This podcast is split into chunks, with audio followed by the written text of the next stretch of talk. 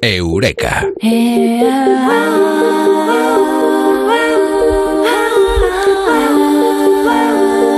En estos eh, días eh, nos han dicho muchas veces feliz eh, Navidad, todos los deseos son buenos, son optimistas, todos los deseos. Luego llega la realidad y lo tira todo para abajo, pero bueno, hay que ser optimistas. Lo dice y lo defiende la ciencia y nos lo va a contar Amado Martínez en Eureka. Amado, muy buenas, ¿qué tal? Buenas noches. ¿Cuántas veces nos dicen en estos días todo es un deseo de optimismo? Luego ya la realidad eh, con las rebajas. Pero nunca mejor dicho, ¿eh? Que llegan en enero. O el 5 de enero, por lo menos antes. Eh, o el 6, yo qué sé. Eh, luego llega la realidad. La realidad es más dura. Pero hay que ser optimista, hay que pensar que lo que viene es mejor que lo que ha pasado. Pues sí, además es que yo hoy quiero hablaros de la Liga de los Optimistas Pragmáticos de Mark Stevenson, que fue quien lo creó hace unos años. Y bueno, a lo mejor convendría aclarar que Stevenson, que es graduado de Tecnología de Información de Stanford, lleva muchos años comprometido con el aprendizaje cultural y la comunicación científica, eh, pero en el año 2011 saltó a la fama al publicar un libro que se titulaba Un viaje optimista por el futuro, Ah. que es un auténtico antídoto contra el pesimismo o, algo más peligroso todavía, según él, que es el cinismo. Y partimos de la base, además, de que el ser humano como especie ha sido previsor, sí, en el sentido de anticiparse a los escenarios más pesimistas, aprender de los mismos a la hora de estar preparado, a ponerse en lo peor, sí, ¿vale? Tenemos eh, esa parte pesimista casi necesaria evolutivamente, pero también ha sido y es una especie tremendamente optimista porque de lo contrario, fijaros lo que os digo, no habríamos llegado hasta aquí si no nos hubiéramos atrevido a soñar con un mundo mejor, con la posibilidad de mejorar nuestras condiciones de vida, con el ánimo de tener la esperanza de que incluso en las peores circunstancias era posible salir adelante, no habríamos podido llegar hasta aquí, porque el cambio se produce porque tenemos esperanza en el cambio, porque soñamos con el cambio, porque imaginamos que es posible y porque trabajamos por ello. No somos una especie indolente, somos una especie luchadora, somos una especie trabajadora y somos una especie con ganas de mejorar. Y los españoles más. Di casi. Arriba España. Que somos unos currantes. Sí que lo con, somos. con sí, la sí, banderita, sí. pero es que los eh, que presumen tanto de eso son un poco más eh, negativos. Todo va mal, eh, todo es problemático, todo... no sé, es una lucha un poco entre el bien y el mal, el optimismo el pesimismo. Es a veces malo ser demasiado bueno o ese es bueno y se es un poquito tonto. Creo, ¿eh? Que puede pasar, que no es lo mismo. No, no, no es lo mismo. Y, y además es que tampoco estamos hablando de un optimismo de este basado en las falsas ilusiones de, ay, todo va a ir bien. No, no, estamos hablando de un optimismo pragmático, de trabajar. O sea, eh, y además, eh, frase, pedazo de frase que a mí me gusta de Mark Stevenson, el optimismo es un posicionamiento moral. O sea, es un imperativo moral. Eh, porque no hay que dejar que la desidia, el pesimismo esquistado, la queja constante, como tú decías, ¿sabes? se conviertan en la tónica social. Porque, y cito nuevamente a Stevenson, si no estamos preparados para imaginar un mundo mejor, lo que estamos haciendo en realidad es condenar al mundo a ser peor. ¿Os dais cuenta?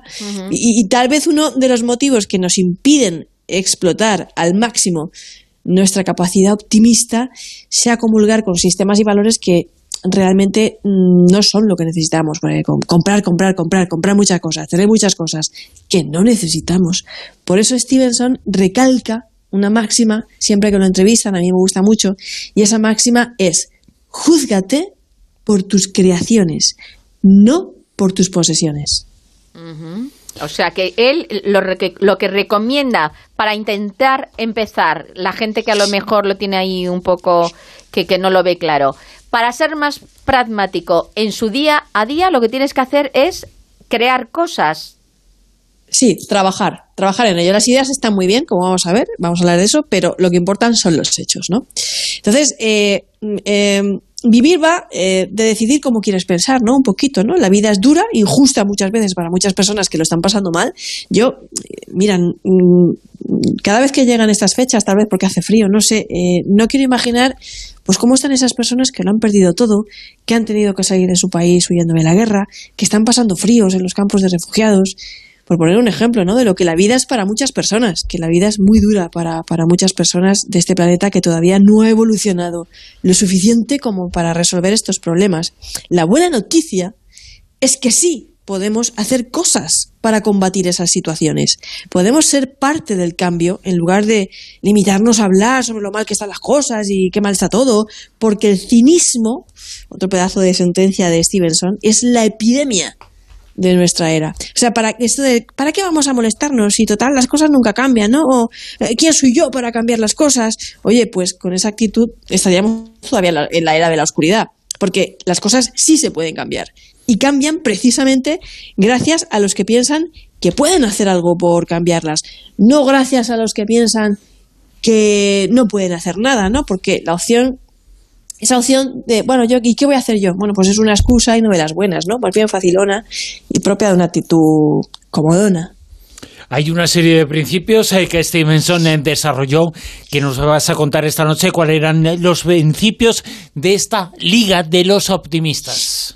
Bien, vamos a hablar de principios pragmáticos. Hemos dicho que son pragmáticos, no ese, no ese tipo de optimismo de, ay, que deja escapar un suspiro, ¿no? De, ilusiones y palabrerías, de, ay, seguro que las cosas mejoran, de, pues ya verás con, la, con la ayuda de Dios, no.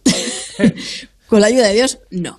Eh, por eso Stevenson creó la Liga de los Optimistas Pragmáticos, que es como una especie de club con ánimo de estar presente en todas las ideas del mundo en el que las personas con un imperativo moral optimista trabajan por cambiar el mundo. Además, en Madrid hay una sede, por cierto.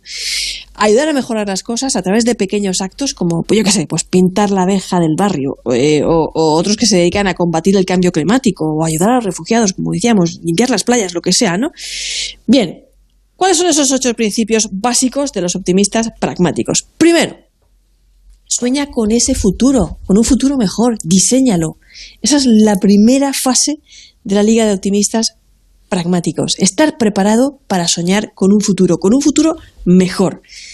Segundo, involúcrate en proyectos que trasciendan, es decir, que te impliquen pero que te hagan pensar en el bien de otros, en el bien común, que te hagan sentir que formas parte de algo más grande que tú, como individuo, que te conecte al mundo.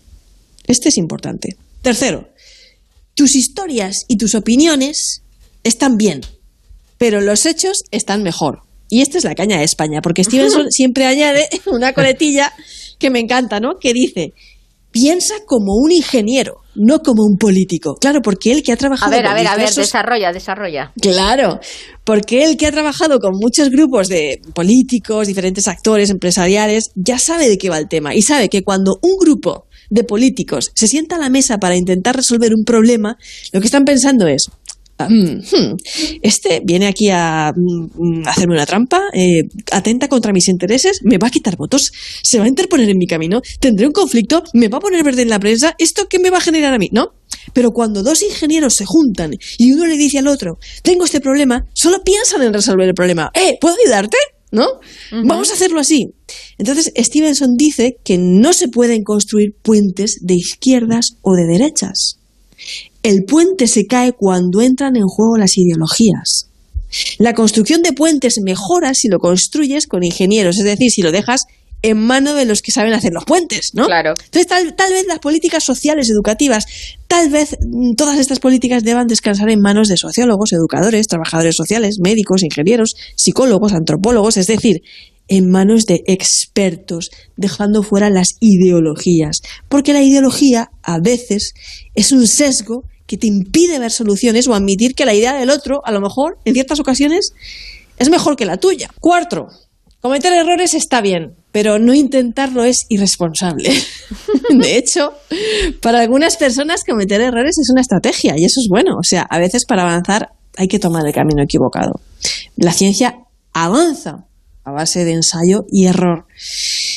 Quinto, eres lo que haces y lo que sientes, no lo que te propones hacer o lo que te imaginas que eres, ¿vale? Porque a veces, por ejemplo, pensamos que no somos racistas, pero tenemos actos racistas, o pensamos que somos amables, pero no lo somos, ¿sabes?